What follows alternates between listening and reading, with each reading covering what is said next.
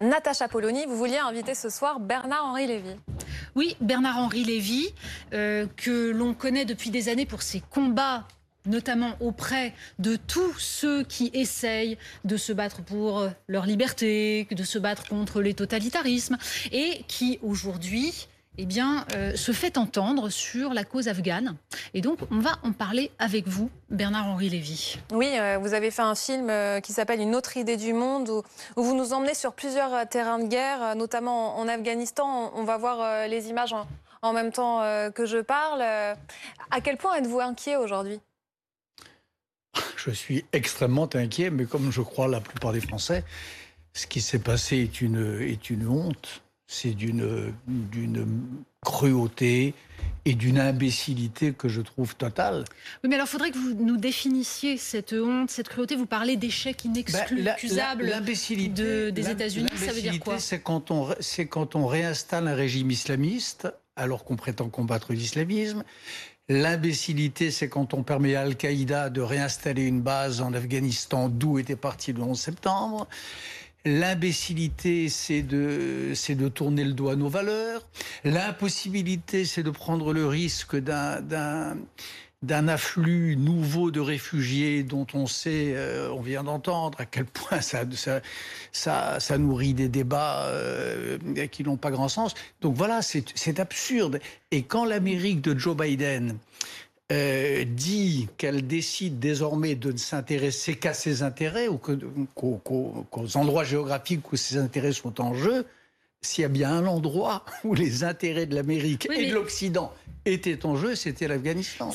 Bernard-Henri Lévy, en fait, la question, c'est de savoir comment on définit les causes de cet échec. Parce que vous avez l'air de nous dire, c'est parce que les États-Unis se retirent. De fait, les États-Unis se sont retirés en ordre dispersé. Ça, c'est une évidence. Et avec une incapacité à garantir la sécurité sur place des populations de Kaboul. D'accord, mais c'est beaucoup plus long que ça, l'échec, parce que l'échec, il vient en fait du rêve des États-Unis au départ de construire une nation démocratique par les armes. Les amis, arrêtez avec ce lieu commun.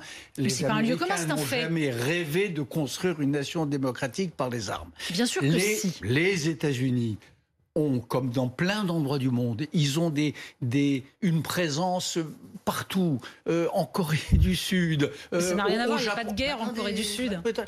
Depuis 2014, les Américains n'étaient plus en guerre en Afghanistan. Ils avaient annulé leur mission de combat. Ils étaient là comme une présence il y avait, forte. Non. Il y avait une guerre en Afghanistan. il y avait des bombardements, il y avait des attaques. 2014 avaient, tour, avaient renoncé à leur mission de combat. En revanche, comme une grande puissance qui se respecte, qui a des intérêts, qui voudrait éviter que les mines de, de cobalt et de lithium tombent entre les mains des Chinois, ils avaient une présence, comme dans beaucoup d'endroits du monde. La décision quoi, prise par Trump, prise par Trump et validée et accélérée par Biden est une décision absurde et euh, dictée par des intérêts électoralistes euh, médiocre et qui va se retourner contre nous tous. Il y a eu jusqu'à 150 000 soldats étrangers en Afghanistan, c'était entre 2012 et 2014. moi, je ne vous parle pas de 2012, je vous parle de, je vous parle de l'année dernière. Et ça n'a pas servi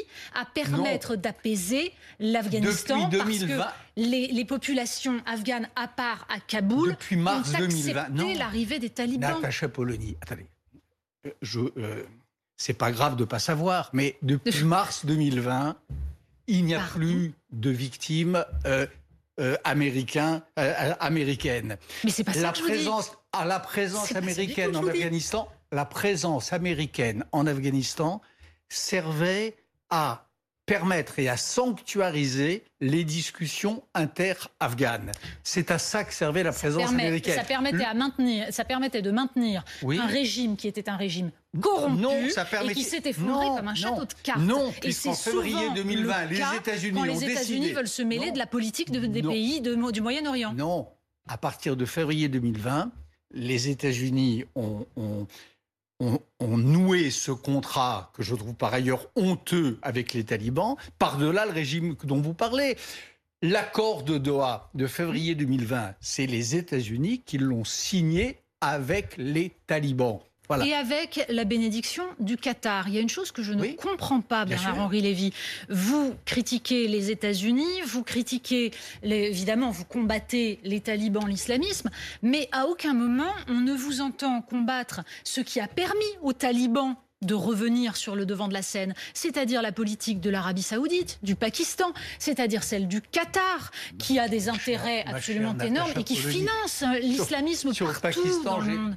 Pardon, mais j'ai écrit un livre sur le Pakistan qui s'appelle Qui a tué Daniel Pearl Ça oui. S'il y a bien. Mais en revanche, sur l'Arabie Saoudite et le Qatar, je fais partie de ceux. Je fais partie de ceux qui, au contraire, ne cessent d'alerter depuis 20 euh, ans sur l'énorme problème qu'est le Pakistan, c'est-à-dire un État islamiste. L'Arabie Saoudite et le Qatar.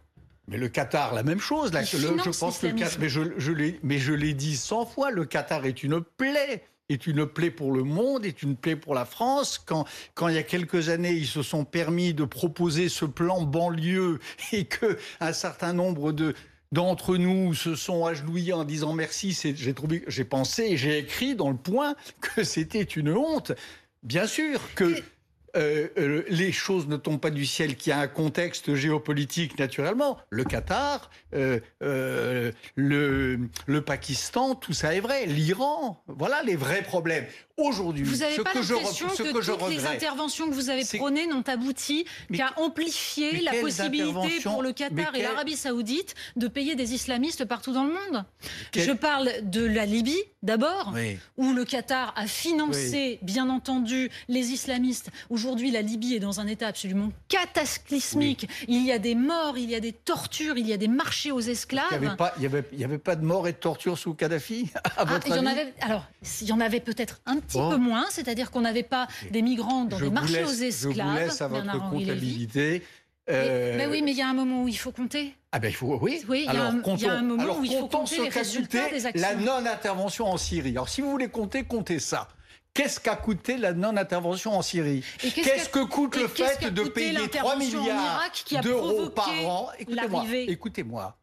Qu'est-ce que, qu'est-ce que comptons les 3 milliards d'euros par an que nous versons à Erdogan parce qu'il fait le, le, le, euh, l'ouvreur ou le ferme ou l'homme qui ferme les portes de l'enfer. Mais parce que les États-Unis sont intervenus en Irak et ont déstabilisé totalement la région. Pourquoi est-ce qu'on a fait cet accord, cet accord honteux avec Erdogan? Parce qu'on n'a pas eu le courage d'affirmer nos valeurs et d'affirmer notre puissance, c'est-à-dire de dire à Bachar al-Assad on arrête la guerre, tu arrêtes de massacrer ton peuple. Ce n'est pas d'affirmer nos valeurs que vous voulez, c'est d'aller ah faire la guerre sur des théâtres d'opération un peu partout dans le monde. Et vous savez, mais je n'ai jamais en Syrie, je n'ai jamais proposé de faire la guerre. Vous pouvez, vous pouvez relu, J'ai relu vos reportages de 1980. Oui, mais je vous cite des faits. J'ai relu vos reportages de 1980 sur l'Afghanistan où vous expliquiez que les Moudjahidines, qui étaient les fous de Dieu qui se battaient contre les, contre les soviétiques, étaient absolument merveilleux, avaient une lumière, la foi de Dieu dans les yeux. Est-ce que c'était pas une énorme J'ai fait un reportage en 1981 dans l'Observateur tout le monde peut le retrouver, lui, sur mon compte Twitter. Et je faisais la, la, la différence entre les résistants anti-soviétiques démocrates et les résistants anti-soviétiques islamistes. Il y avait Massoud d'un côté, ah, et Goulboudine avec Mathiar de l'autre. Bah, ben, relisez mes textes de l'époque. oui, oui, j'ai relu vos textes de ah, bah, l'époque. j'ai relu vos textes de l'époque. Et vous aviez. Et quant à la Syrie, Madame Vous aviez des étoiles dans les yeux en parlant de ces fous de Dieu.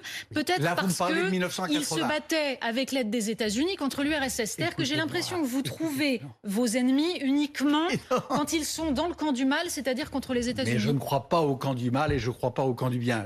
en Syrie, je n'ai jamais appelé à, à faire la guerre en Syrie j'ai appelé à l'époque à, soutenir, à encourager, à être aux côtés de femmes et d'hommes qui défendaient une conception de la société de l'égalité entre les hommes et les femmes qui était proche de celle que nous prétendons prêcher. J'étais partisan de cela.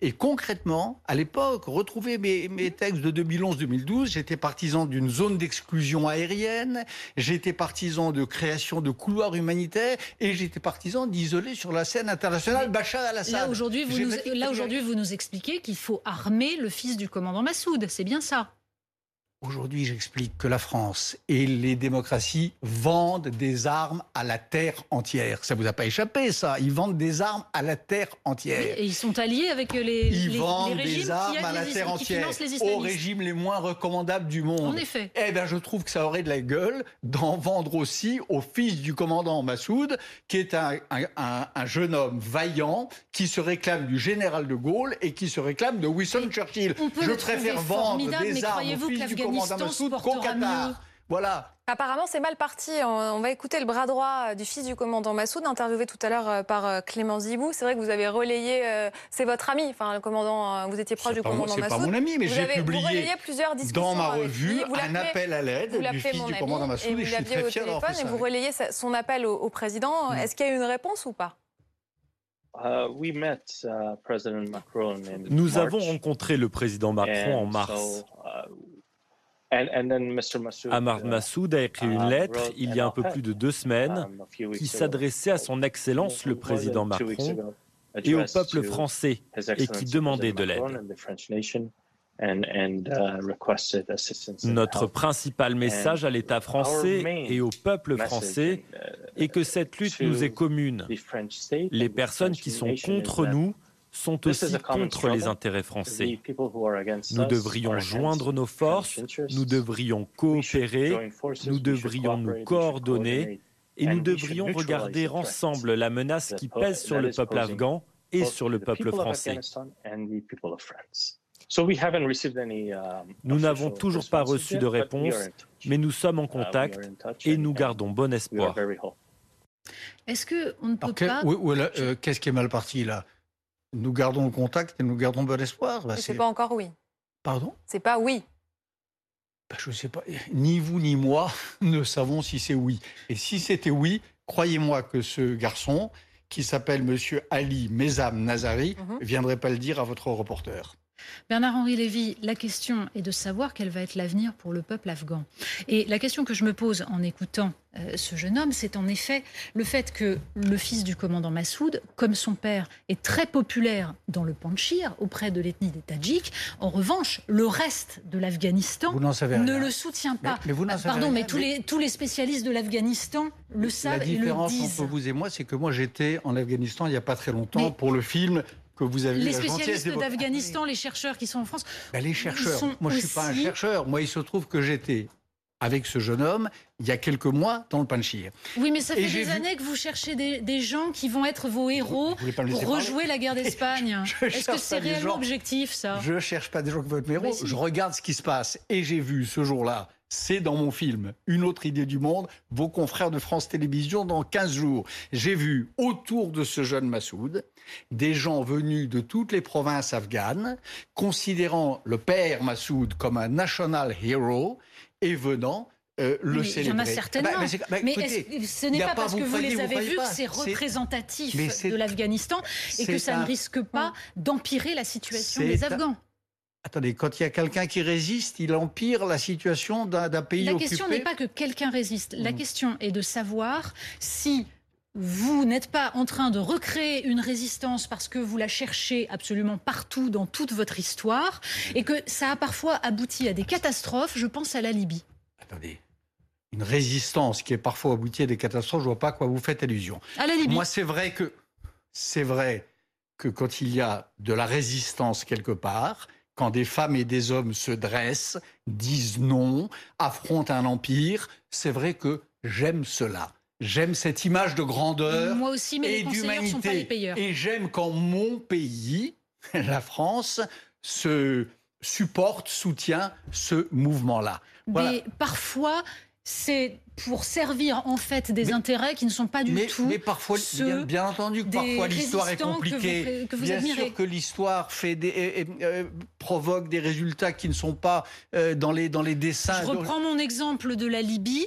Les mails d'Hillary Clinton ont démontré, quand on est allé les regarder, que dès avant la chute de Kadhafi, il y avait des tractations entre les futurs membres du Conseil national de transition et la DGSE pour faire tomber je- Kadhafi et se revendre pas, le pétrole. pas- Mais oui, mais, Non, mais je ne le, moi, vous je ne fais savez mon pas travail. vous ne voulez pas savoir. Moi, c'est pas que je veux pas savoir, je demande pas mieux que d'apprendre. Moi, je, Oui, je suis un intellectuel.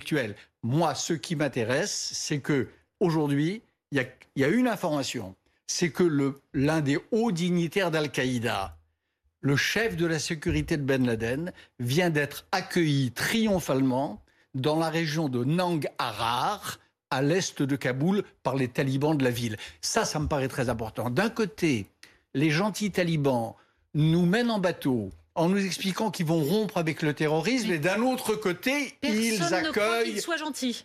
Personne ne croit qu'il soit gentil. Bon, Mais les fois où vous nous avez expliqué qu'il y avait l'islam des Lumières en face, ils n'étaient pas plus gentils. On ne croit peut-être pas qu'ils sont gentils. Il y a des fois où il faut éviter de s'emballer. Mais les Occidentaux ont signé un accord avec les talibans qui me semble être une erreur historique, où on accepte qu'ils reviennent au pouvoir à condition qu'ils renoncent au terrorisme. 48 heures après, 8 jours après leur arrivée au pouvoir, qu'est-ce qu'ils font? Ils accueillent sous les vivas le chargé de la sécurité de Ben Laden. Ça, ça me paraît important. Face à ça, face à cette image-là, vous pouvez voir ça, ça, c'est sur mon compte Twitter aussi, dont je vous parlais mhm. tout à l'heure. Allez le voir. Face à ça, il y a ce, ce jeune homme, Ahmad Massoud, qui est jeune, qui n'est pas un chef de guerre professionnel, qui n'aime pas probablement faire la guerre, qui n'est pas fait pour ça, qui aime deux choses au monde. Il aime les jardins et regarder les étoiles. Il est astrophysicien de formation. Eh bien, il a décidé de continuer le combat. Et il nous livre un message qui est le suivant. La prise de pouvoir par les talibans est illégale. Elle est contraire à tous les droits, à toutes les lois internationales. Elle s'est déjà accompagnée de crimes de guerre, de crimes de guerre et de crimes contre l'humanité. Et il dit la légitimité afghane peut-être qu'elle est aujourd'hui dans le Panchir. Cette prétention-là ne me paraît pas totalement déraisonnable, ni, ni étrangère à la grande tradition à décider ce qui est bien ou mal, en revanche, c'est plus problématique. Merci Bernard-Henri Lévy d'avoir été avec nous euh, ce soir. Tout de suite, c'est le retour sur Actu.